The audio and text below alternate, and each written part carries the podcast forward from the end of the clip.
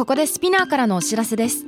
SPINEAR では企業やブランドの魅力やストーリーをポッドキャストとして制作配信するお手伝いをしております。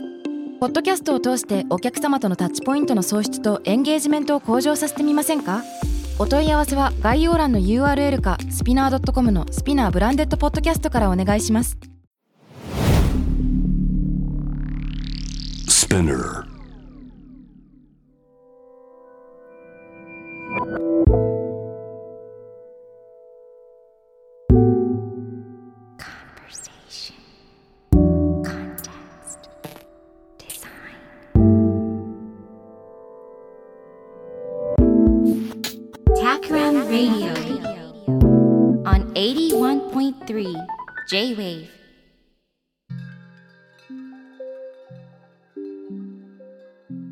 渡邉康太郎がナビゲートしている J-Wave Takram Radio。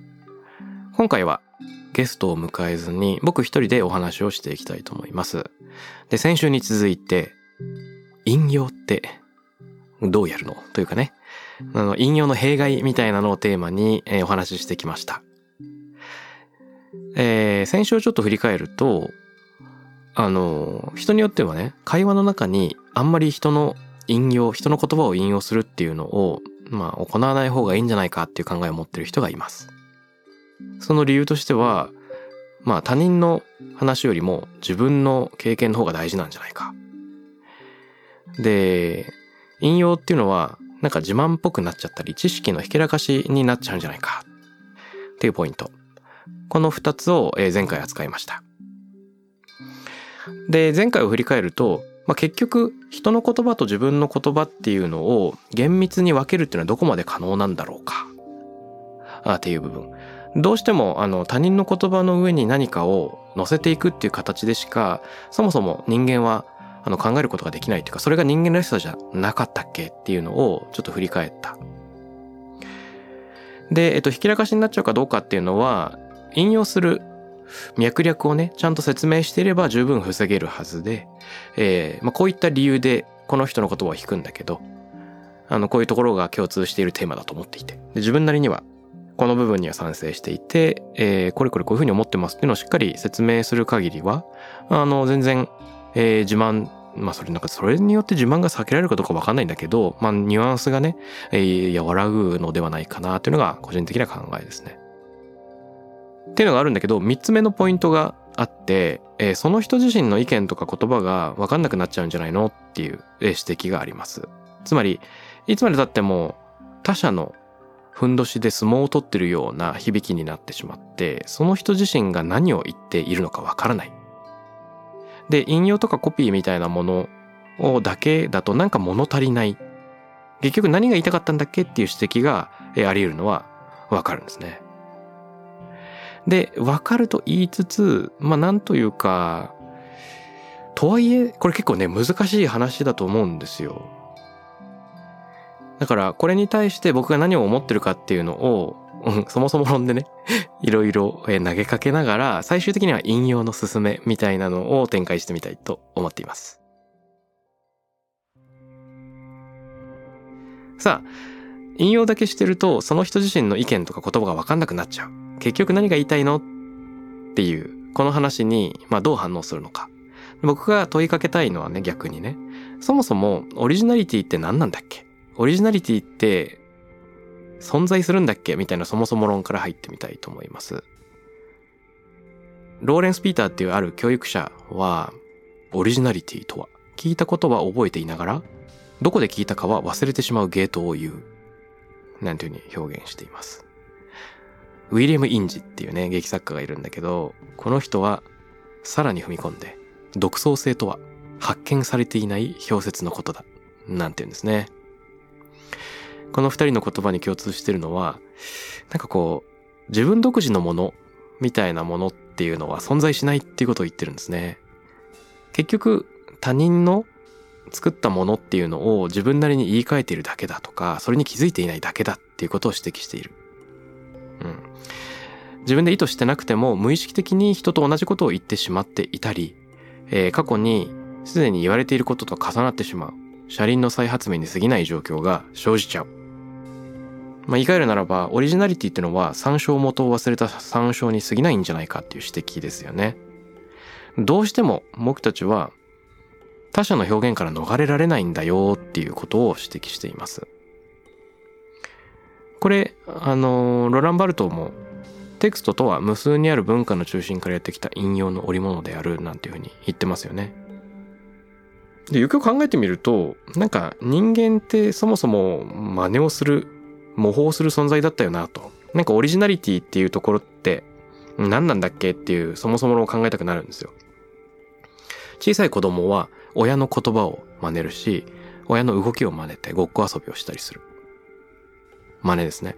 で、アスリート同士とかね、アスリートとコーチっていうのは、この動きを真似ることで、まあ、少しでもフォームを良くしようとしたりするんですね。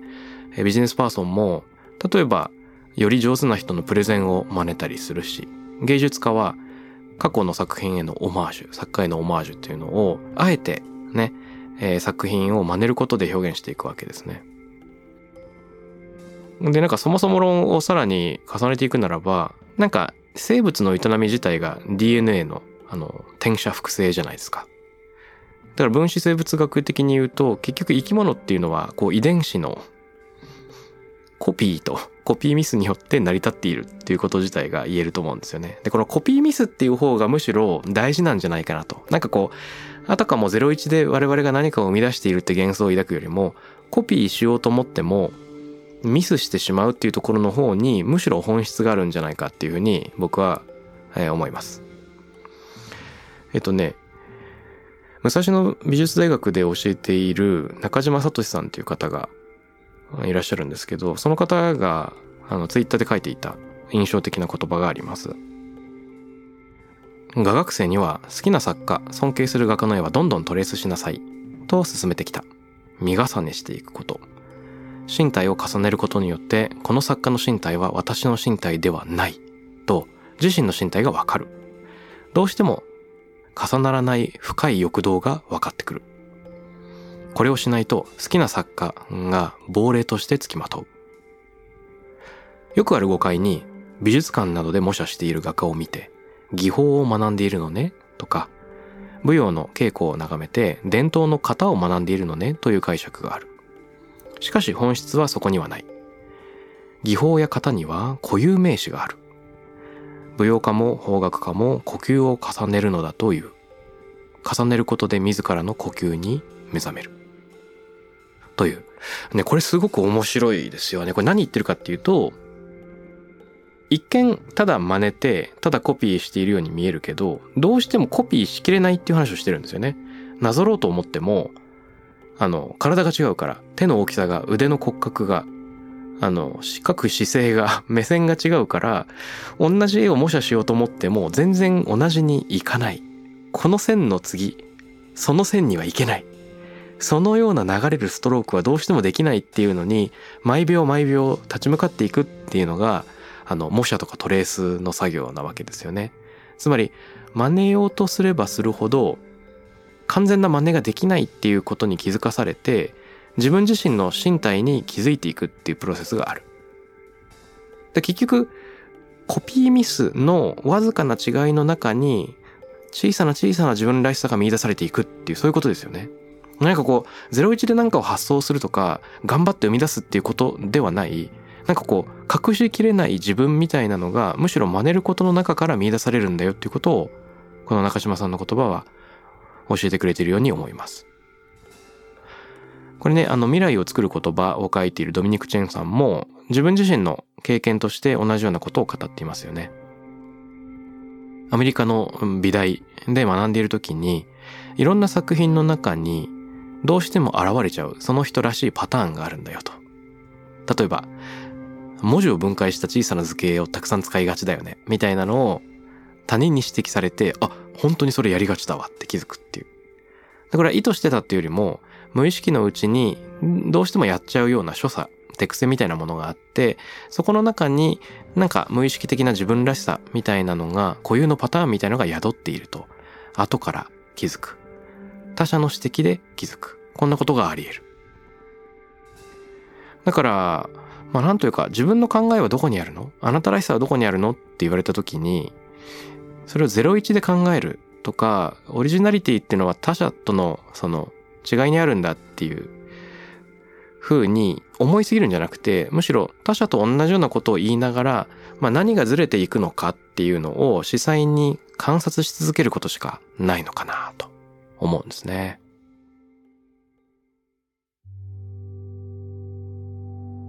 まあ引用だけしてるとねなんか物足りなくて結局何が言いたいのと聞きたくなってしまうっていう話なんですがあとはね結局あの自分だけに答えを求めなくてもいいんじゃないかなっていうことも僕は考えています。結局何かが生み出される時って、えっと、一人だけで生み出しているっていうよりも、他人と一緒に生み出しているっていうことって多々あると思うんですよ。個人と集団の差が曖昧になっちゃうというか自分と他者の差が曖昧になっちゃう中で新しいものが生まれるってよくあると思うんだよね。サイモンガーファンクルとかあのレノンマッカートニーとかレノンオノじゃないけどこの共にあることで何か新しいものが生まれてくるっていうこれ先ほど触れたドミニクさんの本にも共和っていう概念が出てきますよね。つまり対話ではなくて共和。対話ってのはターンテイクして A さんが喋って、それを受け取って B さんが喋ってっていう、まあ、大きな塊を二人で行ったり来たりするようなのが対話ですね。で、共和ってのは、なんかどっちが言ってどっちが言ってないのかがわからないような、途中で終わる文をほっぽりかしにして相手が答えてくる。例えば、ねえ、今日の天気って、ねえ、暑いよね。みたいに言うときって、一人目が一文を終わ終わらしてない。で、二人目がそれを保管する。でも、なんとなく言いたかったことを分かったつもりになって、お互いに共同構築してるわけですよね。これ共和っていうようなスタイルで。どちらが言ったのか。どちらが言いたかったことなのか、誰のアイデアなのかっていうのが曖昧になっていく。自他の区別が曖昧になって無防備になっていくっていうような様子で何かが生じていくんですね。これをやっぱり否定したくないですね。何かが生まれる瞬間を個人の奇跡みたいに捉えすぎてしまうと見逃してしまう部分がとても大きい。あの、松岡聖剛さんっていう編集者は、字と他っていう、なんか自分と他人？字と他は忖度同時だ。検体一如だっていうふうに言ってます。あの、忖度同時っていうのは、あの、生まれつつある卵の中のひよこが中からコンコンってくちばしでノックする。で、お母さん鳥かなんかが外から同じようなところをコンコンってこうくちばしでノックすると忖度同時で卵が帰るっていうようなイメージですけど結局何か物を書くっていう行為はこういう自分と他人の忖度同時だっていうふうに言うんですよ。書き手と読み手はそもそもが重なっている。何かを書き綴るには自分の文章を通して様々なテクストを並行して読んでいるっていう実感を持つ以外に書きようがない。よね。だから、今何を言ってるかっていうと、自分だけに、まあ自分の言葉のピュアなものっていうのをなんか求めすぎること自体になんか一つ矛盾があるんじゃないかと思うんですよね。いつまで経っても他人の言葉と共にあるのが自分の言葉なんじゃないか。えー、会話によって、共話によって、えー、共に築き上げられてくる部分っていうのを削ってしまうと、どうしても見逃してしまう部分が大きい。だからオリジナリティみたいなのを信奉しすぎずに他人と共にある言葉っていうのを伸ばしていくっていうのも同様に大事なんじゃないかなと思うんですよ。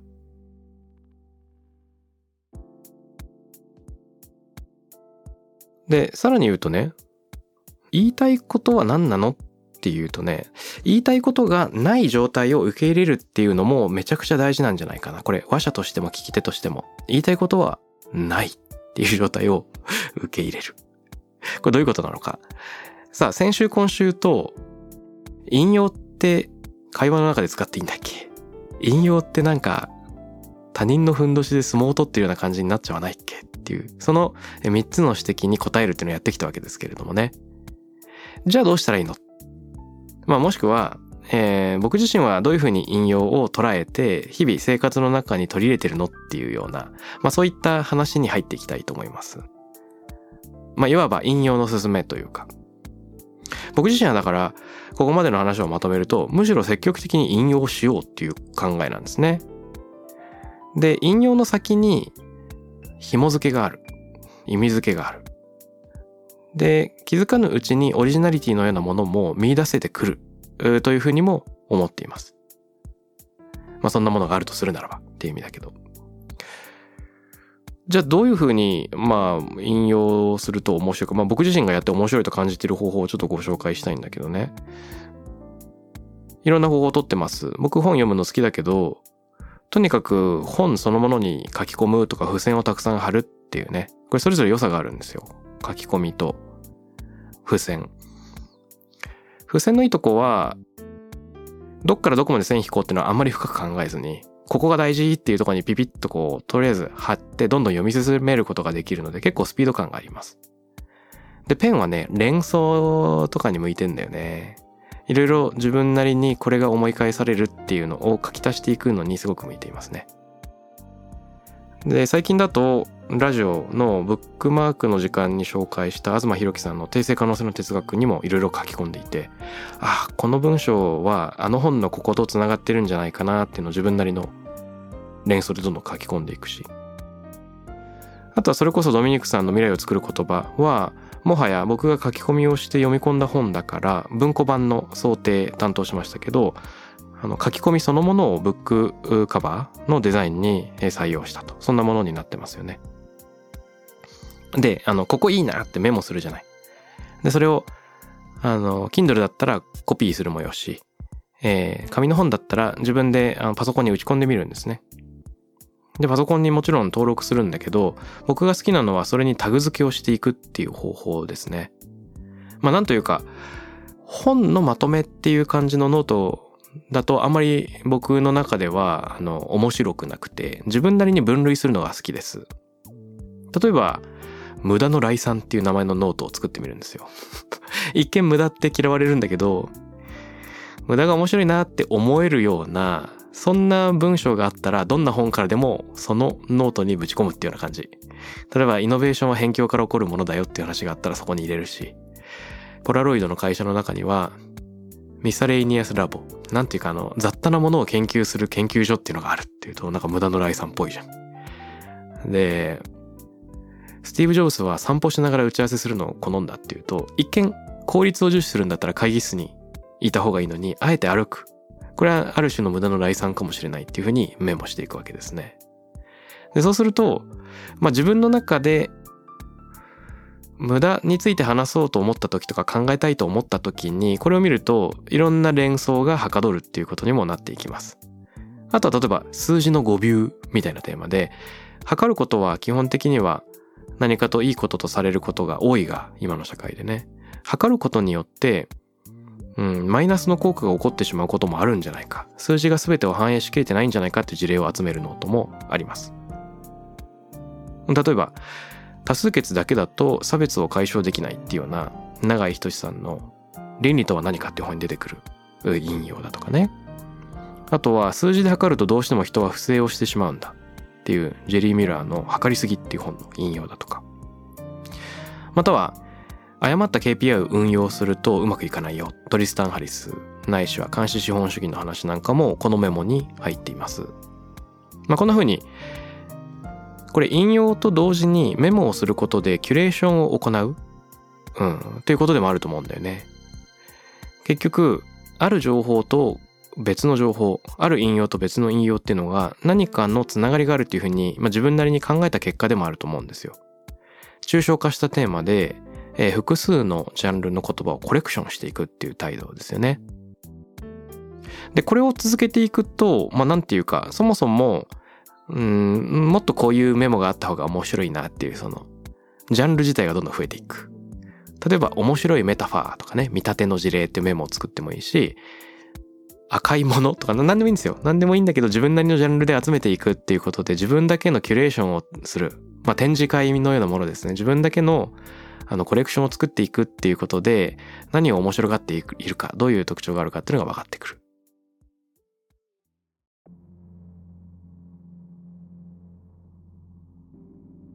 さて、えー、引用を楽しむ、引用を実践していくっていうのの、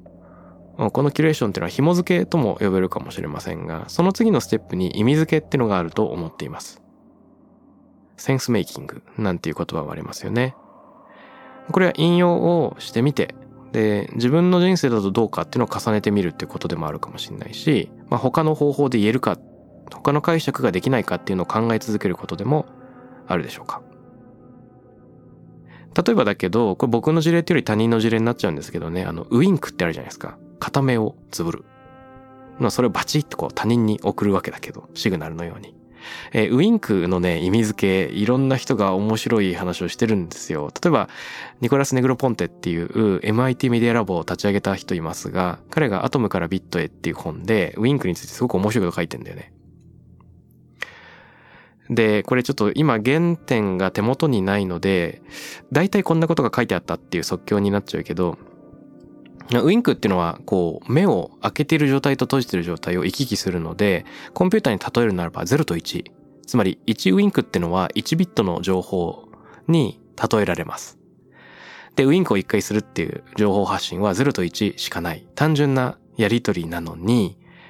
例えばね、ディナーテーブルで向かいの席に座ってる人に一回パチンってウインクすると、あの全然違った意味に捉えられる。そこにあるのは1ビットどころじゃない、これこの前も話したことだよねっていう意味だったり、今ここで話してることってちょっと僕たちは違う考え持ってるけど今言わないでおこうねとか、いろんな意味に、置き換えられるわけですよね。つまり、1ビットの中にいろんな情報が圧縮できるよっていうのをネグロポンテはここで言ってたんだけど、同じウインクについて、クリスチャン・マスビアウっていう人はそれこそセンスメイキングっていう本の中でね、こんな風にも言ってます。コンピュータにウインクを定義させたら、1ミリ秒間継続する目の痙攣となるのかもしれないが、ウインクにもっと深い意味があることは誰でも知ってる。この小さな動きには、本気じゃないよとか、一緒に帰ろうとか、お前バカだな、など多種多様な上、言葉で言い表せないような意味さええー、含まれるというような、まあ、そんなことを書いています。つまり、一個のウインクにもこれだけの意味が込められるし、まあ、受け手の側が自由に意味を、うん、開かれた意味に返していけるってことでもあると思うんだよね。これ何を言ってるかっていうと、まあ、解釈は多様であるって一言で言っちゃえばそういうことなんだけど、結局、受け手と送り手の中で、この場合だと、あの、引用された側とする側の中で、どんどん意味が変容していく。これはね、あの、誤読をせよって意味ではなくて、まあ自分なりのものを隣り合わせることで、新たな読みに開いていこうっていう意味ですね。こんな風にも読み替えられるんじゃないかっていうことを重ねていって、えー、どんどん新しい意味で引用を使いこなすことができるんじゃないかっていう、そんな感覚です。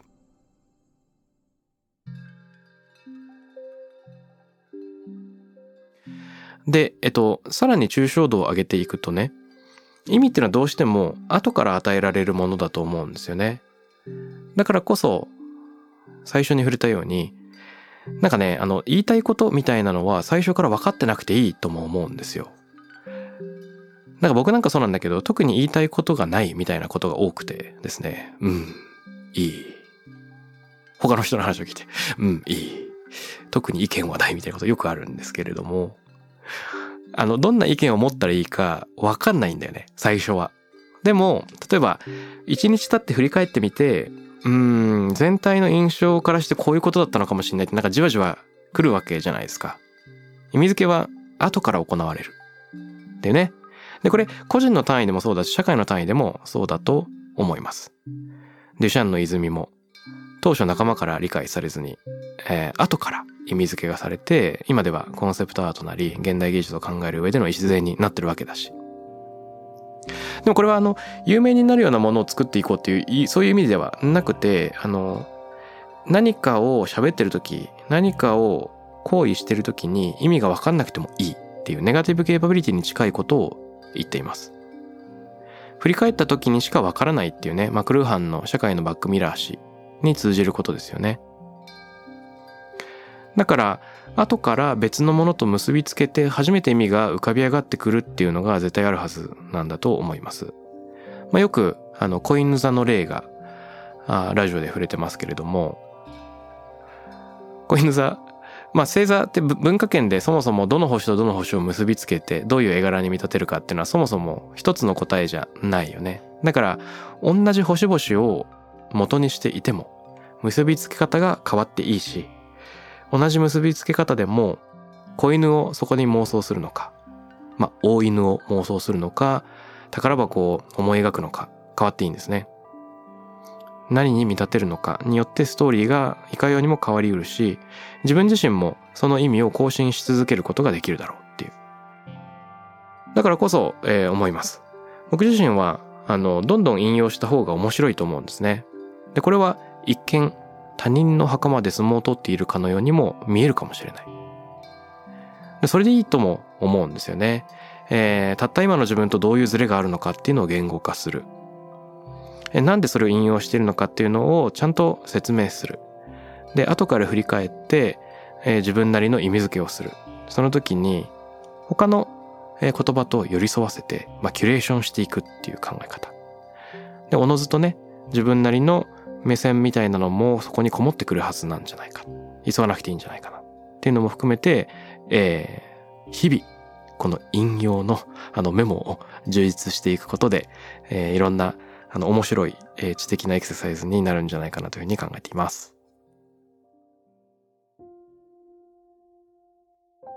Takram Radio に関するメッセージや感想は、X から、ハッシュタグ、 Takram 813をつけてポストしてください。t-a-k-r-a-m 数字の813です。また、僕、渡辺幸太郎への質問や相談などは、DM でも受け付けています。番組オフィシャルアカウントのアットマークタクラム813をフォローして送ってください。